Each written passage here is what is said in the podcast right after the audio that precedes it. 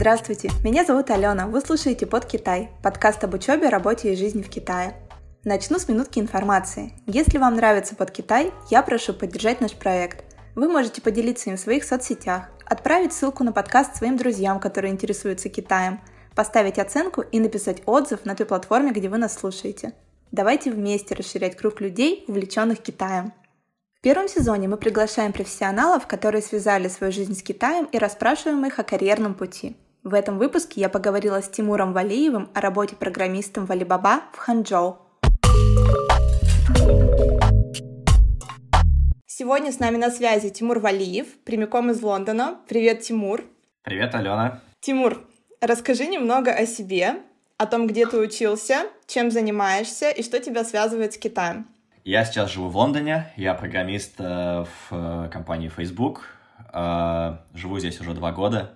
Учился когда-то довольно давно в Москве, в МГУ, на ВМК. С Китаем меня связывает то, что я прожил там три года, я работал в Алибабе программистом с 2015 по 2018 год. Я прожил там, жил в Ханчжоу, было довольно интересно. Расскажи-ка, расскажи про Алибаба. Это твой первый опыт работы за границей? А, да, за границей, да. А, в 2015 году захотелось посмотреть, что же там за рубежом, и подвернулся довольно случайно вариант поехать в Китай, и я решил сорваться с, с женой. Мне очень понравилось, я очень рад, что этот опыт у меня есть. А как ты пришел к решению о переезде в Китай? Ты сказал, что довольно случайно тебе подвернулась возможность с Китаем меня связывает на самом деле не только то, что я жил в Китае, а у меня жена по образованию китаист. И она говорит по-китайски, она работает с Китаем. Она увидела вакансию на Фейсбуке от э, Марк Завадский, тогда, тогда он был э, CEO в России, или директором, я вот точно не знаю должности, но э, по сути в России был очень маленький офис Алибабы, и Марк был там главным. И он запостил, что на Фейсбуке, что CTO, это технический директор э, AliExpress, будет проездом в Москве, и ему было бы интересно пообщаться с русскоязычными программистами, и в идеале хотелось бы нанять кого-то. И моя девушка, будущая жена, э, скинула мне эту вакансию, а на тот момент я как раз провалил очередное интервью, э, телефонное интервью в Google, Э, английский у меня был, ну, окей. И я подумал, почему бы нет? В худшем случае это будет просто беседа с умным человеком. Я отправил свое резюме. Мне сказали, да, давайте встретимся, пообщаемся.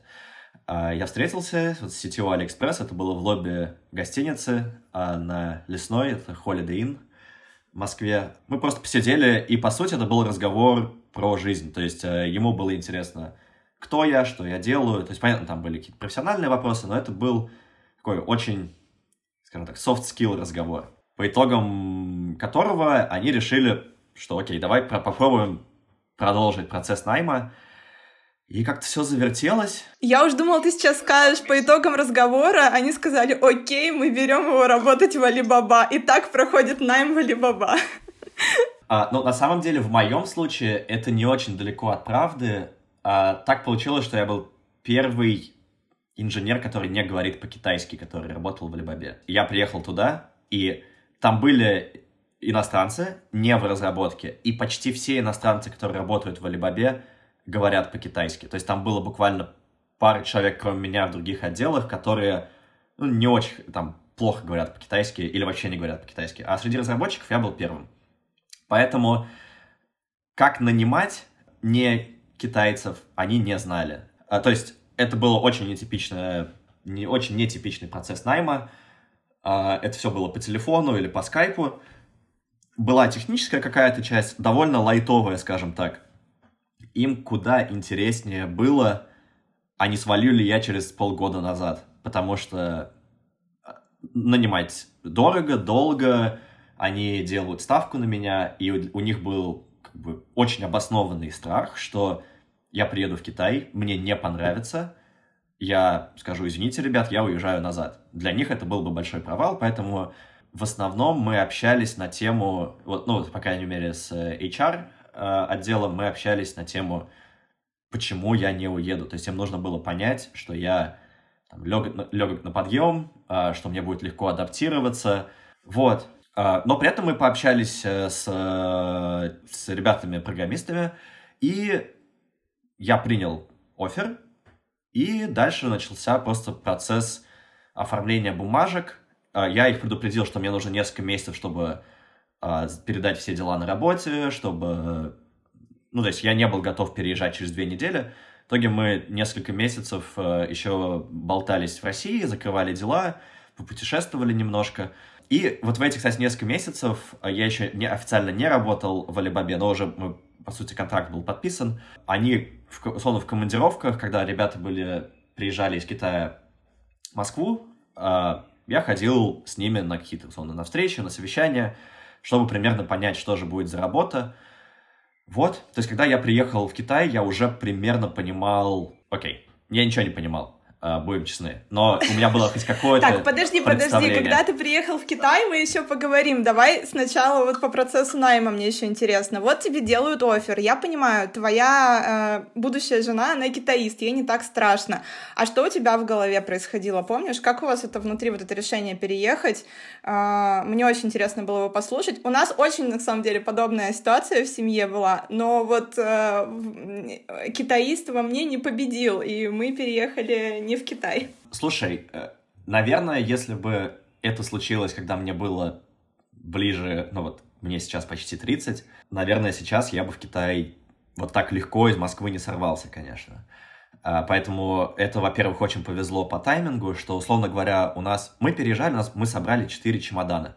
У нас было 4 чемодана вещей, включая книги. Кто сейчас... Ну, то есть бумажные книги везли. То есть у нас было настолько мало, э, как скажем так, хозяйство вокруг нас, что мы могли вот просто собрать четыре чемодана и улететь.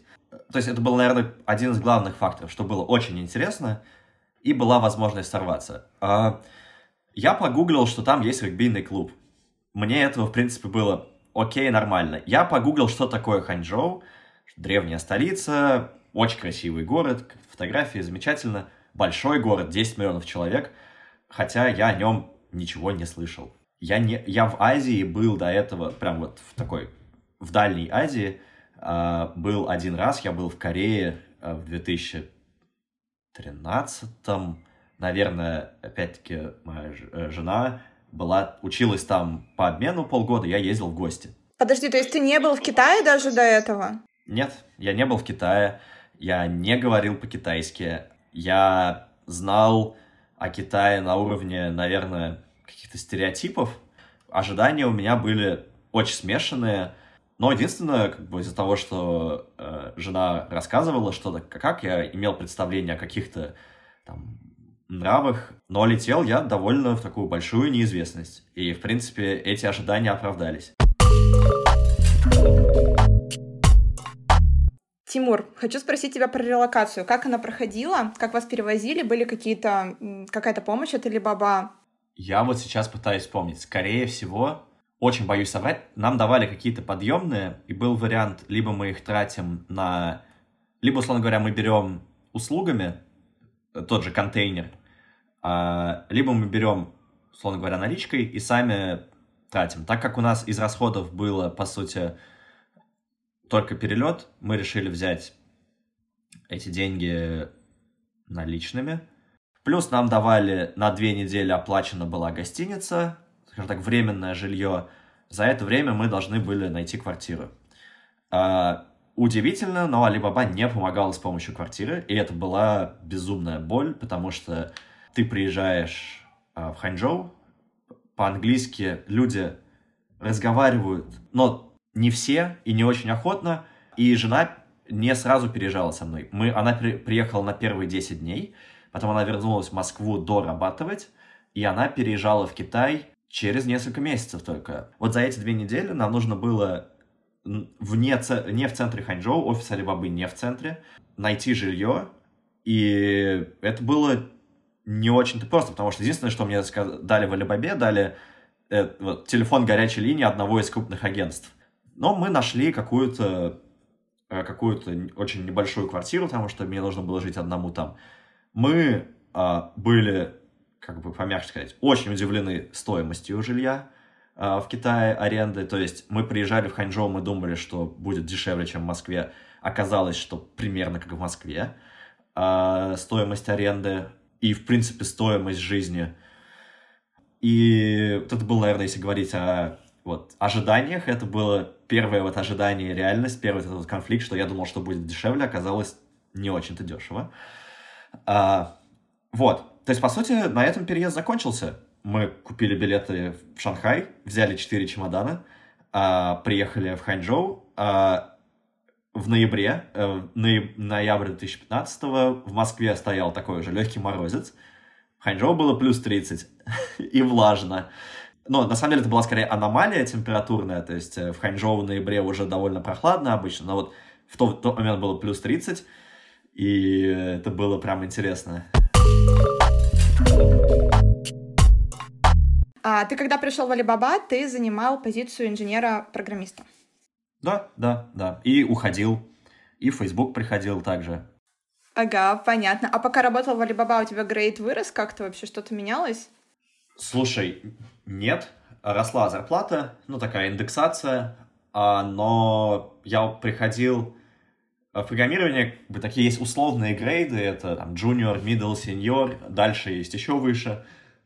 Я вот в Alibaba приходил на грейд senior и уходил на грейд senior. А Facebook, Facebook приходил на грейд senior и сейчас на нем.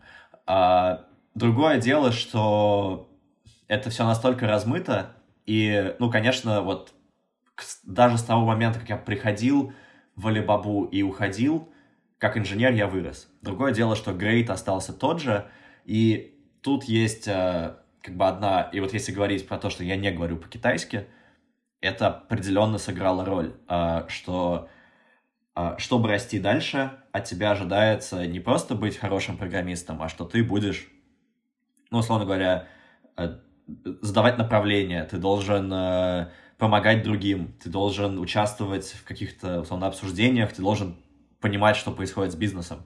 Когда тебе основной, там, очень часто приходит email на китайском, и это скриншот Excel-таблицы, и там иероглифы, и ты даже не можешь в Google Translate это запихнуть, но ты очень сильно отрезан от, э, скажем так, софт-скилловой части работы, а без нее ну, невозможно расти. То есть невозможно руководить командой, если ты не говоришь на одном с ними языке или хотя бы не понимаешь, что происходит. То есть это был вот тот потолок для меня, в который... Это была, на самом деле, одна из причин, почему я потом из Китая уезжал, что ну, без языка, а там было несколько причин, но вот и с точки зрения профессиональной, одна из причин — это то, что не было возможности расти. Тимур, слушай, а можно про китайский язык еще уточню? А Алибаба не помогает как-то с э, изучением китайского? Может быть, какие-то есть курсы? А Алибаба помогла мне найти э, репетитора. У нас были занятия в, как бы в кампусе на один на один. Платил я сам, но так как это было через Алибабу, мне кажется, были какие-то скидки. Я сейчас даже, я даже цен сейчас уже не вспомню, но это было это было как бы немало, но, если честно, оно того стоило. Я занимался полгода в итоге. То есть я, честно, полгода занимался китайским. И это помогло мне получить какой, скажем так, минимальный набор выживальщика. А, то есть я могу заказать, наверное, даже сейчас, если приеду в Китай, я смогу заказать разные виды мяса, рис, пиво, смогу объяснить таксисту, что здесь поверни налево, тут поверни направо, что в России холодно, ну, то есть вот такие какие-то базовые вещи. Достаточно ли этого, чтобы работать? Конечно, нет. А, то есть проблема, что если бы мне нужно было подтягивать э, китайский хотя бы до какого-то уровня, что я могу использовать его на работе, ну, наверное, мне нужно было бы сидеть, э, делать домашки года, наверное, два-три минимум. И причем это, это бы убрало все остальные занятия в моей жизни. Как бы я, у меня есть хобби, я играю в регби, а я... Когда ты работаешь программистом, ты, ты не можешь переставать изучать новое, а, тебе нужно постоянно смотреть какие-то, не знаю, конференции, читать книги. А, и вот тут был вопрос, стоит ли вот все вот это убирать ради китайского. Просто я для себя ответил нет. Мне это, по сути, отрезало мою возможность роста в Китае. Но зато у меня была возможность попутешествовать, просто понаслаждаться жизнью, Китай очень интересная страна, и я вот решил, что я не готов э, тратить все свободное время на домашки. Угу. Понятно. Ну, действительно, когда ты уже состоявшийся специалист, э, мне кажется, китай, китайский погружаться, правда, очень сложно. У меня тоже были такие кейсы в моей э, профессиональной деятельности. Вот, э, сотрудники банка, им очень сложно, например, параллельно учить китайский язык, несмотря на то, что они работают в китайском банке, им, в принципе, это для работы нужно. Ну, вот прям полностью с тобой согласна.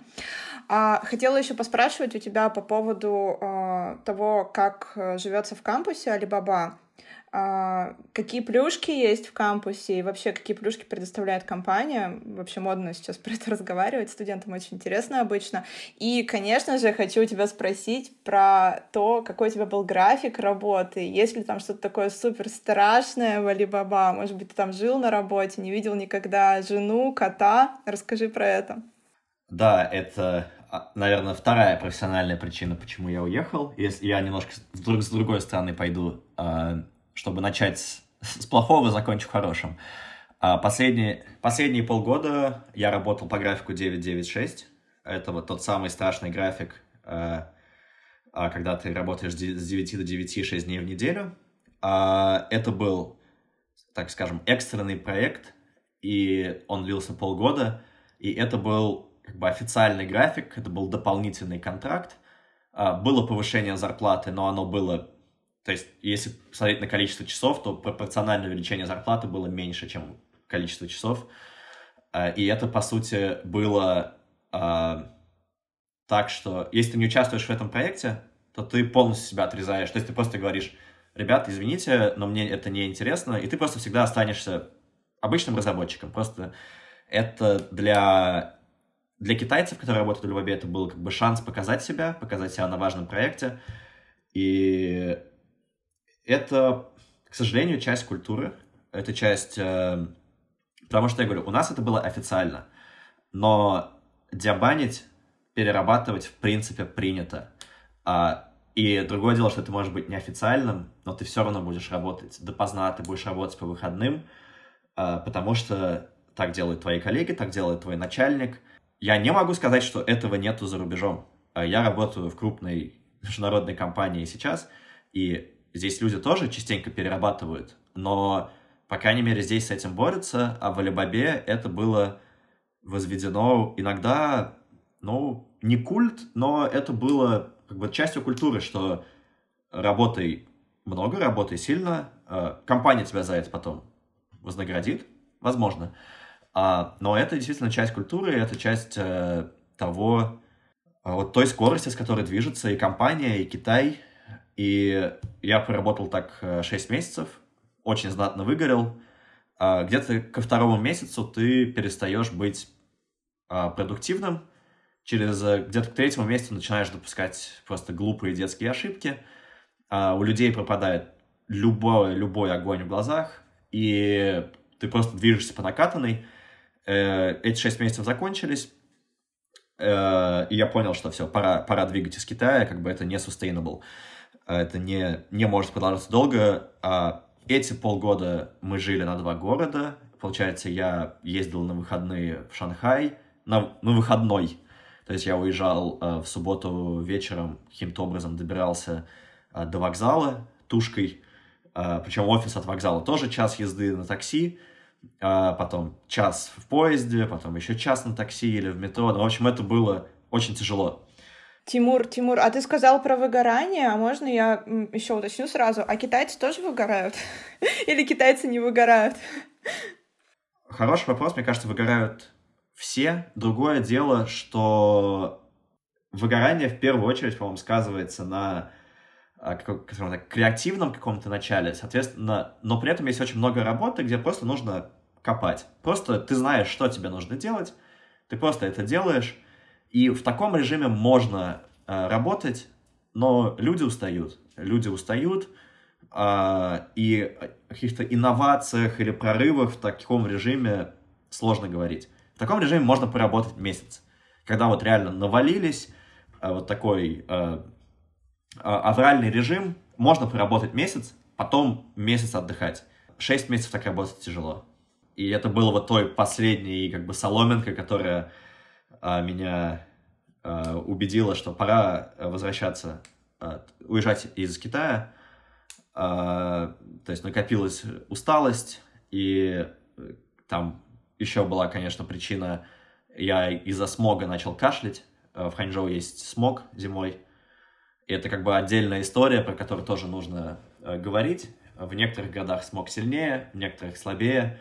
И если честно, сейчас, если бы я сейчас выбирал, если бы меня предложили бы контракты в Китае, я бы смотрел на город в первую очередь, с, где экология лучше. Вот. А теперь по поводу приятных вещей. Алибаба кампусы. В Ханчжоу два больших кампуса. Один гигантский, тысяч на 20 человек. А, в центре этого кампуса большой парк, такой э, Ханчжоу, такая болотистая местность, э, речушки, и вот там тоже парк, сохранившийся как бы природой, среконструированный, а, то есть можно прогуляться, э, столовые разнообразные, в основном, конечно, с китайской едой, но вот со всего Китая, то есть можно а, и южно-китайские там э, поесть вещи, и севера Китая супы, и откуда-то из внутренней Монголии какие-нибудь а, блюда. А, столовые не бесплатные, но очень дешевые. То есть и по вечерам ужины э, субсидируются, то есть нам давали там, условно, 13 юаней, ты эти 13 юаней у тебя как бы скидка была. А, то есть, по сути, и на 13 юаней можно было поесть очень хорошо. Это, наверное, был такой большой плюс. Офисы, комфортные open space, а, но нормальные. То есть, мне казалось иногда, что тесновато, а, был китайский вот такой, скажем, колорит, что люди любят вздремнуть после обеда. Это вот типичная вещь, это культурная просто вещь, что люди, у многих раскладушечки, это добавляло какого-то, ну, немного, иногда неаккуратности, но я бы не сказал, что это была какая-то жесть. То есть э, были нормальные хорошие стулья, были хорошие столы, э, хорошая техника, э, много зелени, очень красивые кампусы. То есть э, я вот был в headquarters Фейсбука в, в Силиконовой долине, и, если честно, с точки зрения красоты кампуса, мне Алибаба больше понравилась.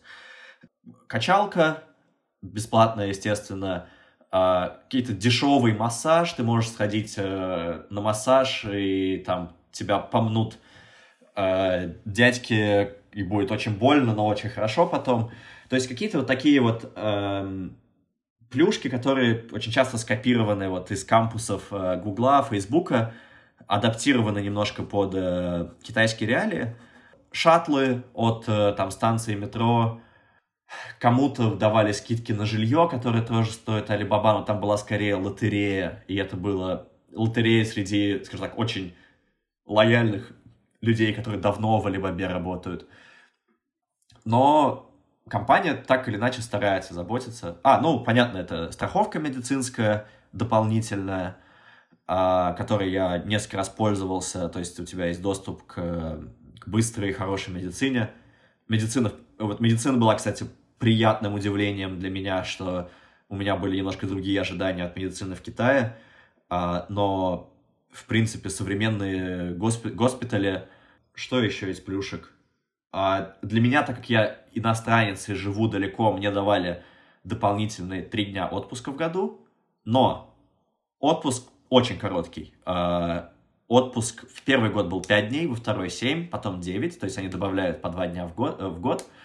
А, но 5 дней отпуска это смешно. То есть 5 дней отпуска это очень мало. Да, есть, конечно, китайский Новый год и золотая неделя, но, но в китайский Новый год слетать в Россию будет стоить ну, 1100 рублей аэрофлотом, а, потому что цены просто подскакивают нереально. Но был, была возможность э, не знаю, договориться, я, допустим, несколько суббот работал и потом прибавлял их к своему отпуску.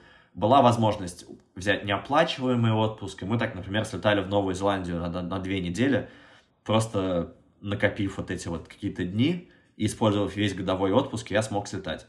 Вот. Это по плюшкам. Я бы не сказал, что что-то сверхъестественное, но довольно приятные условия. Угу.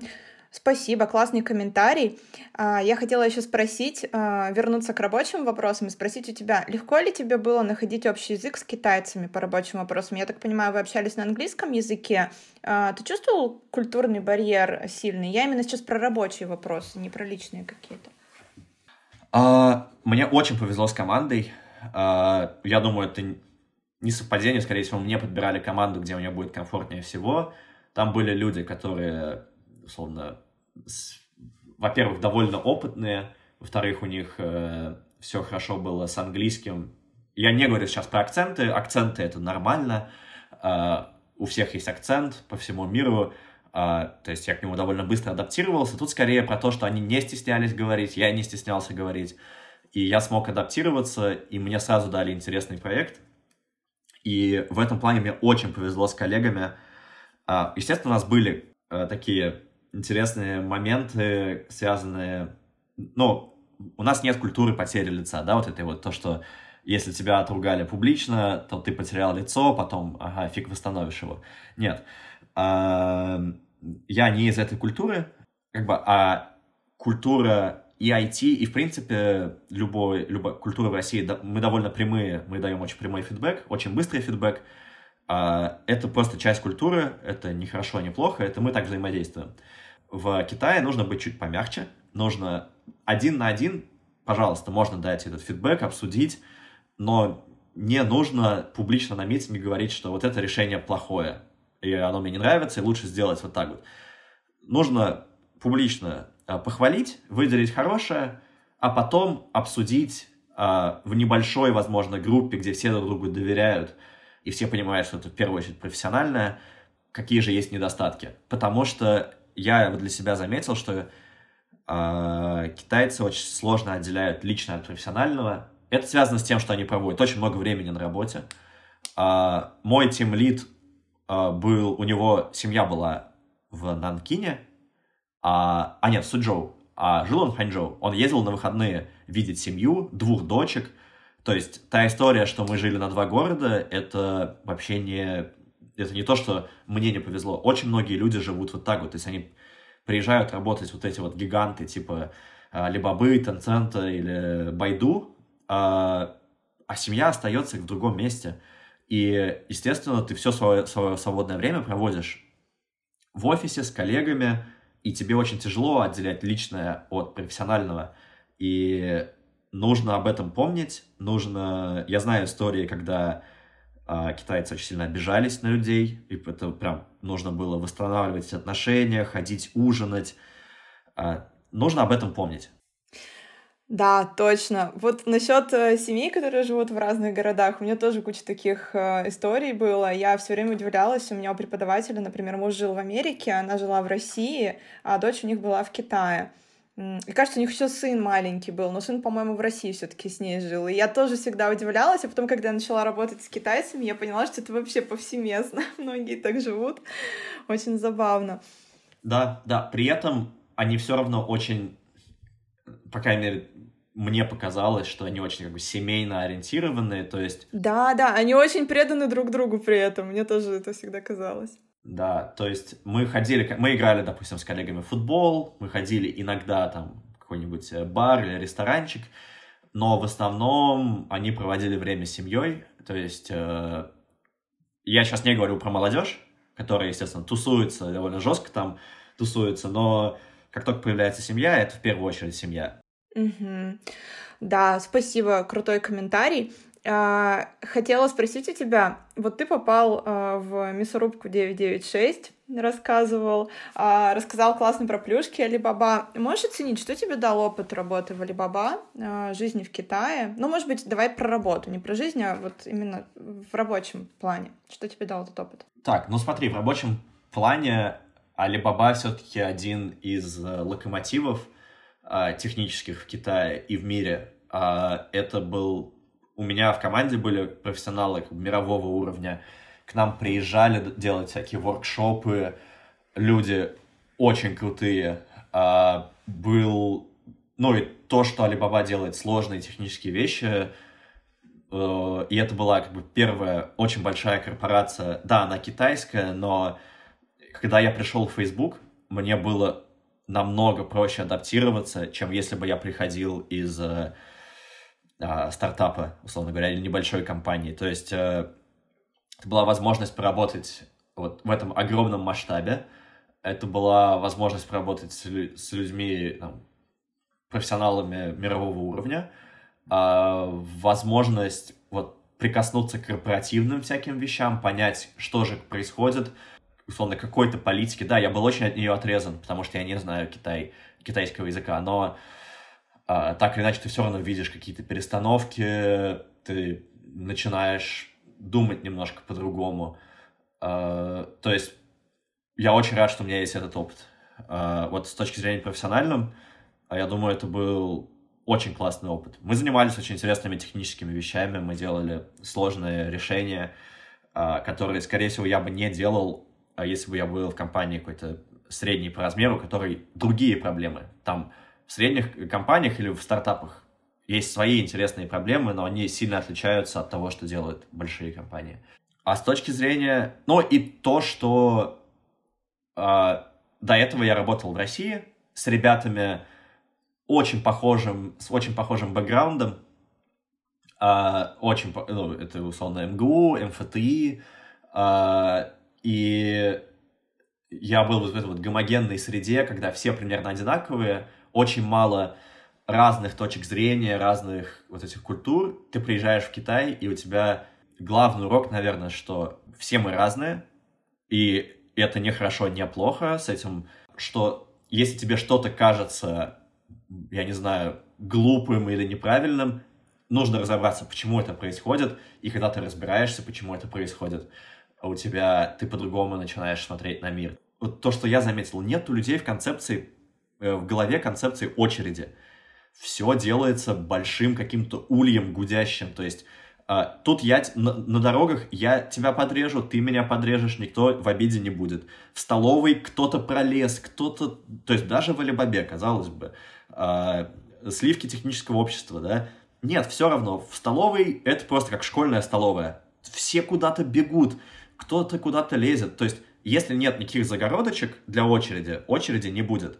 Кажется нам диким, но потом ты понимаешь, что это просто так работает общество, и они вот живут большой вот этой вот ульем, таким семьей. Вот какие-то такие вещи понимать очень помогает с принятием того, что происходит вокруг, э, успокаивает себя и становится проще потом. Я приехал жить в Англию, здесь тоже очень много культурологических особенностей, но я не бешусь от них, я пытаюсь понять, почему так происходит. А, то есть, почему люди, не знаю, не меняют окна по сто лет, почему они живут в холоде, и ты потом понимаешь, так заведено было, и, да, и вот есть причины на это. Да, тебе все равно это кажется иногда диким, но вот это вот принятие, что мы все разные, у всех разный бэкграунд, культуры, подходы, но это, наверное, вот то, тот главный урок, который я извлек из Китая. Угу. А, а вот ты сейчас живешь в Англии, как ты думаешь, Китай, его международная среда повлияла на твой дальнейший путь? Думаю, да. А, то есть я, скорее всего, так или иначе куда-нибудь бы поехал. Но Китай был, наверное, ты сейчас так посмотреть, вообще довольно неочевидным вариантом, довольно хардкорным вариантом. Э, где было очень много сложностей, и, конечно, потом приезжать в Англию, где я понимаю, о чем говорят, я понимаю, что происходит, где культурных связей намного больше между, условно, Россией и Англией. Но из-за того, что я пожил в Китае, многие проблемы, которые кажутся прям критичными для людей, которые приезжают из России, для меня кажутся пустяком. То есть я был готов, что качество жилья будет не очень. В Китае оно очень часто не очень, если ты не готов выложить много денег. Что там, люди общаются по-другому. А, и вот всякие такие вещи, а, многие из этих вещей общие, там, а, например, ну, риэлторы — это боль по всему миру. Но при этом, так как я, я мог найти квартиры в Китае, ну уж в Лондоне я смогу найти квартиру. Вот. Такие, такие вещи, которые, ну, помогли, э, такой, скажем так, переносимый опыт, но некоторый опыт — это такой мета-опыт, вот то, что нужно принимать иногда, что люди другие, и что ты можешь чего-то не знать. Угу.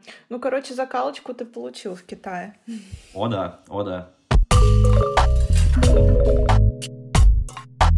Вы слушали под Китай. Если выпуск вам понравился, не забывайте подписываться на нас, оставлять отзывы и ставить оценки, делиться подкастом в своих соцсетях и отправлять ссылку друзьям, которые интересуются Китаем.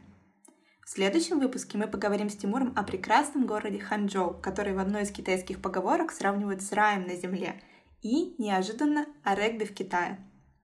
С вами была я, Алена Осипова, ведущая подкаста «Под Китай».